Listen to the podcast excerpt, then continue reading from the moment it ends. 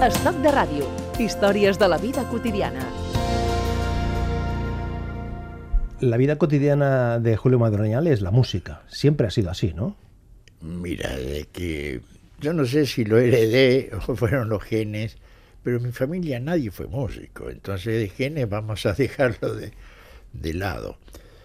Eh, fue yo creo que de, con 18 años me picó el bichito, me gustó la música, eh, iba a unos festivales que hacían en Argentina que, estaban en su moda, los Team Tops, Chubby Checker, o sea, era el momento apoteósico de ese tipo de música que empezó a revolucionar el mundo. Y en el 68 salieron los Beatles, eh, fue la hecatombe, la época hippie, y me tomé un barquito y me vine para España. ¿Y en ese barquito?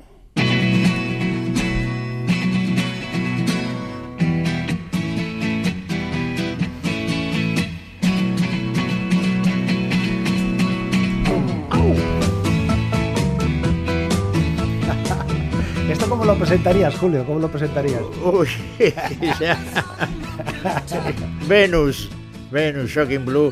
Fue, un, fue algo muy, muy especial porque me acuerdo muy bien que eh, viniendo en el barco, en el Giulio Cesare, una, eran dos barcos gemelos que se cruzaban en alta mar, muy, lindo, muy poético, y ya con, con 20 años yo estaba alucinando pepinillos, como dicen acá.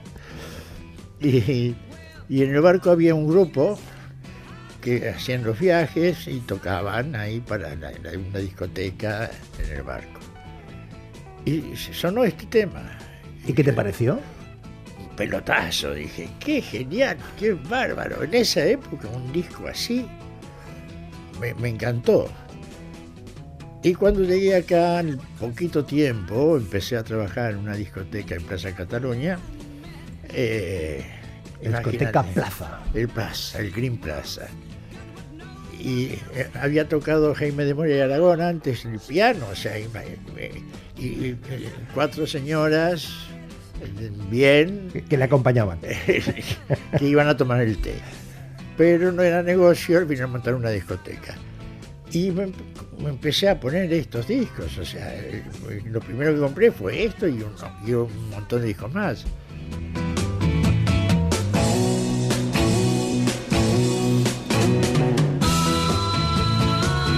Es decir, que tu primera sala, tu primer espacio de DJ, de, de, DJ que se decía entonces, eh, Julio, eh, es en el año 70 en el Plaza, en la Plaza Cataluña de Barcelona. Ese fue el primer espacio, ¿no? Es aquí, en España. En España, en España, sí. en España. No, porque allí yo empecé a los 18 más o menos. ¿Por qué te vienes de Argentina a España? ¿Qué, qué, qué, qué te impulsa?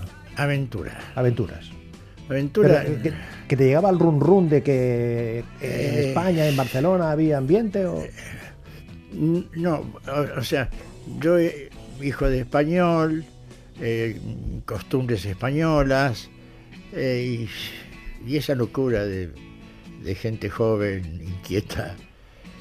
Yo ya era técnico de sonido, estaba trabajando en una, en una dobladora que es nacional, se llamaba Alex, que hacía todos los doblajes y el sonido de las películas.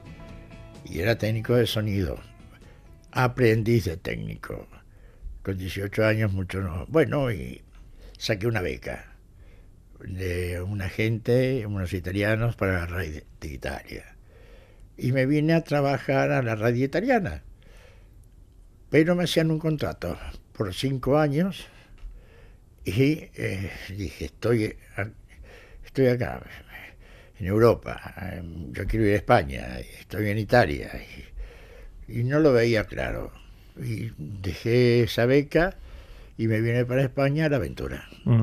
Estás en la discoteca Plaza y luego te vas al Performance, que es otra de las discotecas eh, destacadas del, del momento. Eh, sí, señor.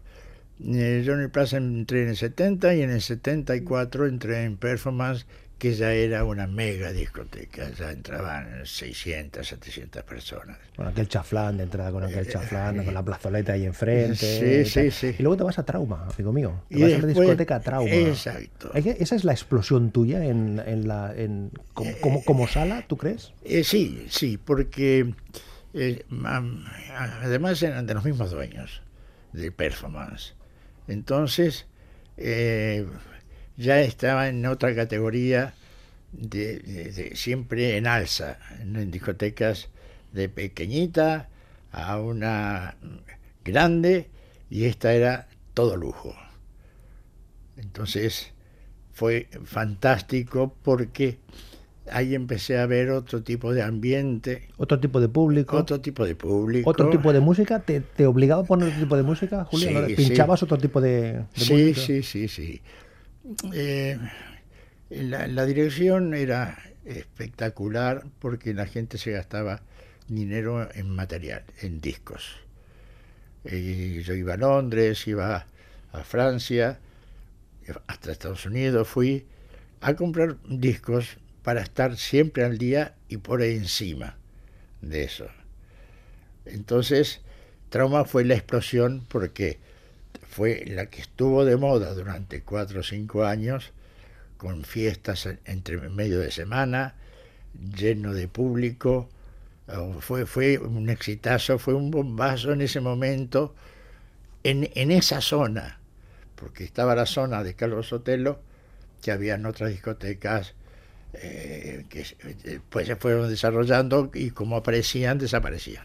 Es decir, que tú estás haciendo esa faceta de DJ, de, de DJ, y en paralelo, a partir de mediados de los, de los 70, tú formas parte del equipo que pone en marcha eh, aquello de Radio Reloj, cadena catalana. ¿eh? Eso fue también un- una, Sí. una sorpresa. Sí, ahí yo conocí, tuve la oportunidad de conocer a Raúl Marchán. Hombre, eh, hicimos un tándem de colaboración. ranking internacional. ranking internacional eh, eh, de Radio Reloj. Y resulta que eh, un día yo salía de las discotecas y a la tarde le llevaba discos a Raúl para el ranking internacional, discos de importación, cosas así. O sea, tú le suministrabas el material, le decías, Eh, eh, Raúl, hay que pinchar esto. Esto es éxito. Esto, esto es éxito. Esto viene. O sea, tu olfato ya te le iba marcando a, Sí, a. Raúl. Es- entonces, él lo ponía y, y ¿qué ocurría? El disco era importación. Al ponerlo él en, un- en su programa, despertaba cierta curiosidad en la compañía de discos. Y la compañía de discos, al final, lo tenía que sacar a la venta Antes de lo previsto, ¿no? antes de lo previsto Claro. y, eh, y- eran un éxito, y siempre fueron éxitos. Y, y- y bueno, y un día me dice, eh, a mí me encantaría hacer radio, yo le contaba cuando tomábamos café y cosas así. Claro, porque tu, tu- tu trabajo, tu faceta era, por una parte, hacías de DJ y en las salas, y en este caso a Raúl Marchán le facilitabas y le sugerías, oye, pincha este, este, esta- este, este disco, esta canción, que está funcionando, que va a funcionar, que va a ser un éxito, pero tu sueño, tú, tú lo que querías era ponerte, a, ponerte delante del micro. Me encantaba, pero claro, eh, no tenía las cualidades para eso. Y un día me dice, Julio, venite mañana a las 7 de la mañana. Le digo, Raúl, que yo digo, salgo a las cinco y media, seis, de, trabajar a la noche. Venite a las 8. Pero Raúl, venite a las 8. Bueno, llego a las 8 menos 10, me planta delante de una consola, me dice, esto es para conectar con Radio España, para arriba, a las 8. Termina el noticiero, bajalo y empieza a poner música. Ah, sí, pero bueno, habrá alguien. No, no, yo no puedo. Y se fue. Me dejó, Y te dejó ahí. me dejó ahí colgado como una percha. Entonces, le digo, Raúl, no me hagas esto. Así se aprende. Sin duda. Era, era en, la, en la prueba de la FM de Radio España. De, bueno, de Radio Reloj en ese momento. Reloj, reloj, Claro, claro, claro. Y claro, como estaba en periodo de pruebas, pues Había una mayor tolerancia, vamos a decirlo así, ¿no? Vamos a decirlo así. imagínate, empezaba a las 8, terminaba a las 2, conectando cada hora con, con Radio Nacional A la- las noticias, claro. las en todo. noticias y, y hacía cada hora hacía un programa. Un programa de folclore argentino, eh, un programa de tango, eh, un programa boleros, eh, de, o sea, una gama de música disco, Sí, sí. de lentos, y cada uno le poníamos un nombre. Y después me enteré. Era porque el director, Alberto Domper, era argentino, y escuchaba música, radio, miras leyendo el periódico. Claro, el, el- el director que era argentino, toda la música proveniente de ahí le parecía bien y, y claro, pues vamos para adelante, vamos para adelante, vamos para Bueno, adelante. pero como era de prueba, tampoco Claro, era... Esos fueron mis primeros pinitos. Y claro, el, el gran golpe es eh, en el año 82 cuando se pone en marcha desde el cielo, Radio Minuto. Exacto. Eh, bueno, en esa época eh, yo montamos con con un chico francés, Cristian Reyes, montamos eh, RAF. RAF Disco fue una de las primeras importadoras que le vendíamos discos a todos los DJs. Y ahí empezó el boom del disco de importación. eh, ya los DJs no tenían que ir afuera. eh, fue un gran éxito y en esa época estuvo el disco de, de, por ejemplo, de Sugar Hill Gang, Rapper's Delight, fue el gran éxito que, que despegó, por decirlo de manera, vendimos eh, miles de discos de Rapper's Delight. Y empezó ese, ese tipo de música y, y- y en el 80 ya se abrió un panorama inmenso de la música dance, tanto inglesa a nivel techno o americana a nivel funky, soul, disco. Por ejemplo, por ejemplo, Francesco Napoli.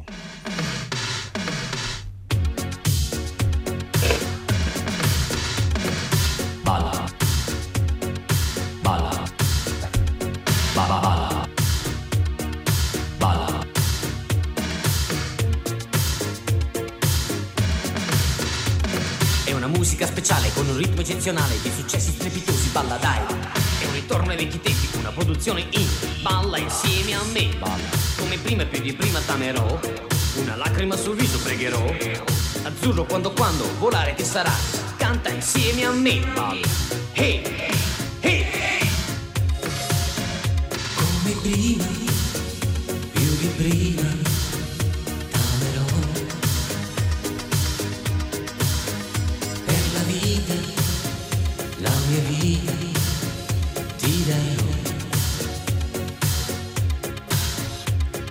Prima, più di prima, t'amerò. Per la vita. Francesco Napoli, eh, Julio Badroñal, de gira por el corte inglés. sí, ¿no? Porque hiciste una, una gira de, de firmas Sí. por, por todo el corte inglés, por toda España, porque eso fue un auténtico éxito en su momento. Este, Mira, eh, es que hay una anécdota muy curiosa. Eh, nosotros compramos el producto en, en Ginger cuando estaba en una discográfica independiente y co- se compran los derechos.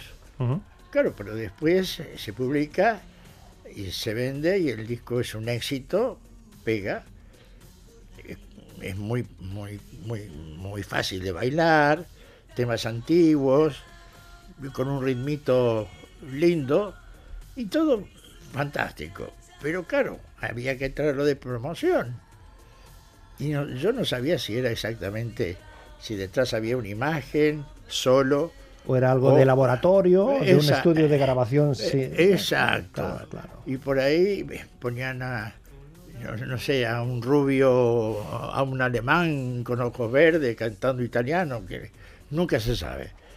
Y, y yo tuve que ir a buscar al aeropuerto y me tuve que poner el, eh, con la portada del disco, eh, ponerlo ahí para cuando salga.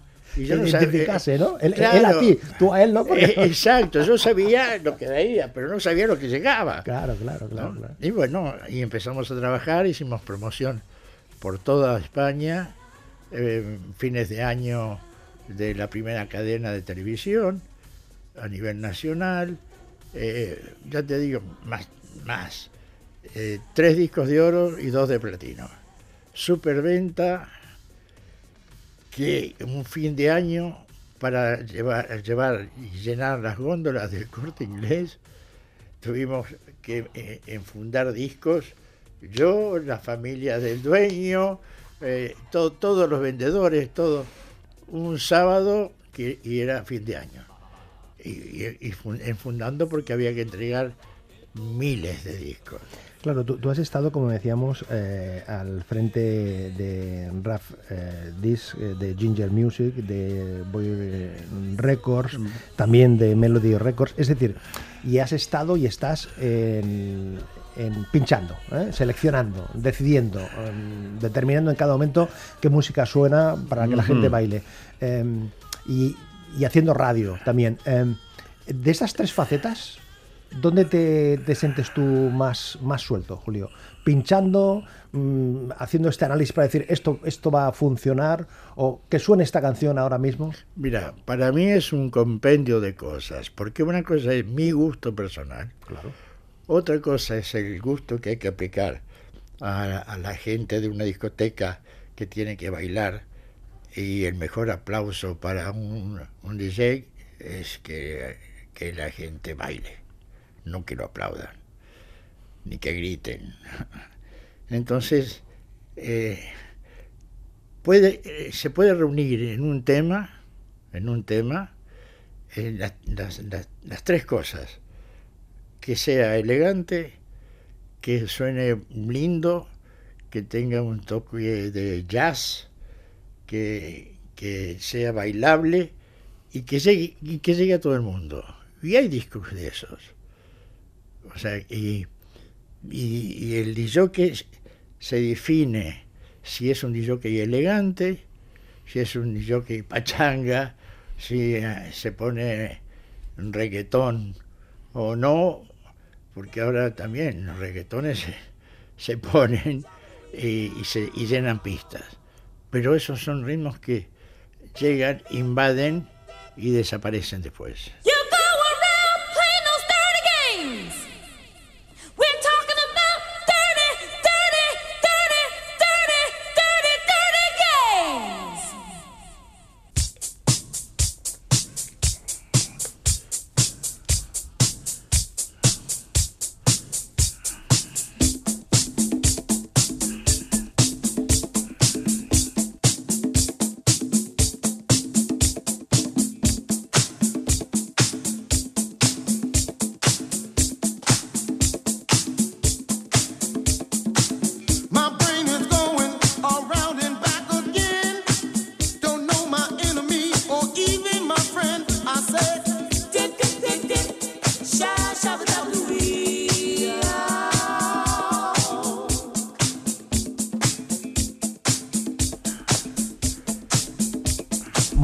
Sextet. ¿Esto fue otro, otro de tus descubrimientos, Julio? Es que ahí está el problema. Eh, bueno, problema. No, problema no. No, no, ventaja. Claro. Eh, yo escuché este disco y, se me pone la piel de gallina. entonces dije, acá pasa algo. ¿No? Es bailable, es elegante, tiene toque de jazz tiene un, toque de, bailable, eh, una voz encantadora, reúne todas las condiciones de un disco elegante. Bailable, o sea, no, no eh, pachanguero, como se, puede llegar a decir para que la gente entienda. Ahora, eh, en la radio me llamaban de 20, 30 personas por noche preguntando de dónde salía este grupo. Y este grupo no tiene una, trayectoria muy grande. Ha sacado este éxito, pero este disco se ha pinchado y lo pinchan ahora y pasó a ser de, de, de hace, estoy hablando, del año 82. O sea que eh, si hoy te lo están poniendo en las discotecas no como novedad, porque hay los, los que lo conocen, pero la gente cada vez que lo escucha le gusta más. Julio, tú que llevas 50 años en, este mundo de la música, además hace unas semanas en la sala eh, Luz de Gas en Barcelona tuvo lugar un acto precisamente para conmemorar, tuvimos la oportunidad de compartir ahí un rato muy agradable, muy, muy entrañable contigo y con cientos y cientos de amigos que se dieron cita allí. En esos 50 años que llevas en el mundo de la música, Julio, ¿qué, es lo que ha mutado más? ¿Qué es lo que ha cambiado más? ¿La industria, la radio, las salas o ha cambiado todo y nada es igual. O sea, eh, nada, tiene que ver con, lo de antes. Eso me, suena tango. Todo y nada es igual. O me suena un tango eso. Yo creo que cambió todo. Cambió todo. La, eh, la técnica, lo que es a nivel música, el sonido, los equipos, que es un problema que se va a agudizar porque yo no sé qué van a hacer los DJs si, si sigue avanzando la, informática, la técnica eh, en las redes. O sea, porque seguramente va a haber DJs electrónicos que la gente cuando entra le harán un, un test ¿no? de edad, forma de vestir qué pasa eh, con, eh, si se mueve mucho, la cara que tenga, qué música le puede gustar, y después electrónicamente todo juntarán la música para toda la gente que hay. eso es una posibilidad, ¿no? Eso, sí, es, una, posibilidad. Eso, es una, posibilidad. Es que son, van camino a, esos niveles. O sea, ¿qué, será? ¿Y seguirá el DJ que asiente comida? no sé. Lo que pasa es que sin duda, eh, Julio, si hacemos la comparativa de la figura del DJ y la figura del DJ de ahora, nada tiene que ver. Es decir, porque los DJs de los años 70, 80, incluso de, los 90, eran, tenían un papel importante dentro de la sala. Ahora el DJ eh, en sí ya es un espectáculo, forma parte, es un espectáculo aparte. ¿Ahí se ha ganado algo? ¿Hemos perdido algo? No, no, sí, para mí se ha perdido. Se ha perdido. Sí, se ha perdido porque inclusive eh, yo veo posts que sacan en internet y, en, el Face que hay chicas que eh, se desnudan, eh, son DJ y se desnudan adelante de tal, de la gente. Y, pero, a ver, o son artistas porno o son DJ. O sea, no, no, no pongan que es DJ y hace striptease. Son dos cosas distintas. Pero ahora venden como DJ. Y después está el DJ que le importa un pito que la gente baile. Él hace su numerito, eh, empieza a tirar espuma o empieza a tirar eh, humo eh, y, confites. Y, pero la gente que... Ahora, pero siempre, siempre, siempre está la música. Esta canción la conoces perfectamente, ¿eh? te sitúas claramente. Es, es, esta es la culpable. Esta es la culpable, esta es la culpable. Porque esta fue la canción que sonó especialmente para concluir el acto, la sesión, el homenaje a Julio Madroñal hace unas semanas en la sala Luz de Gas por sus 50 años en la música.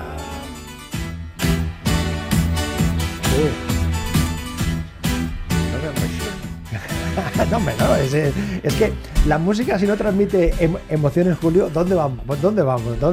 Y, que un hombre como tú, después de esta trayectoria, se emocione precisamente cuando oye una, canción, hombre, es, la, la, mejor muestra de, la, de, la, de tu sensibilidad, de tu humanidad, como persona y de la fuerza y del impulso que tiene la, música, ni más ni menos.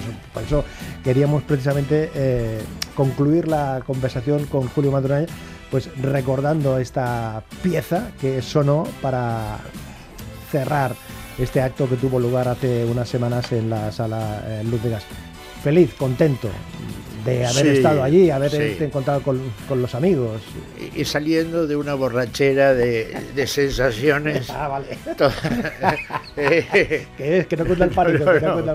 No, no, no, fue, fue, fue fantástico. Julio, yo te agradezco que hayas compartido este ratito aquí con nosotros en estos veintitantos minutos que nos han servido para pasearnos por estos 50 años de la música. Tenemos que hacer siguientes capítulos, ¿eh? siguientes capítulos. A tu disposición, eh, Manolo. Ha sido un placer estar charlando contigo y bueno, a tu disposición cuando quieras. La música siempre contigo. Espero y el día que no se me rice el pelo ni se ponga piel de gallina, me voy a vender pipas a la, puerta del estadio del Barça. Julio Madera, 50 años en el mundo de la música.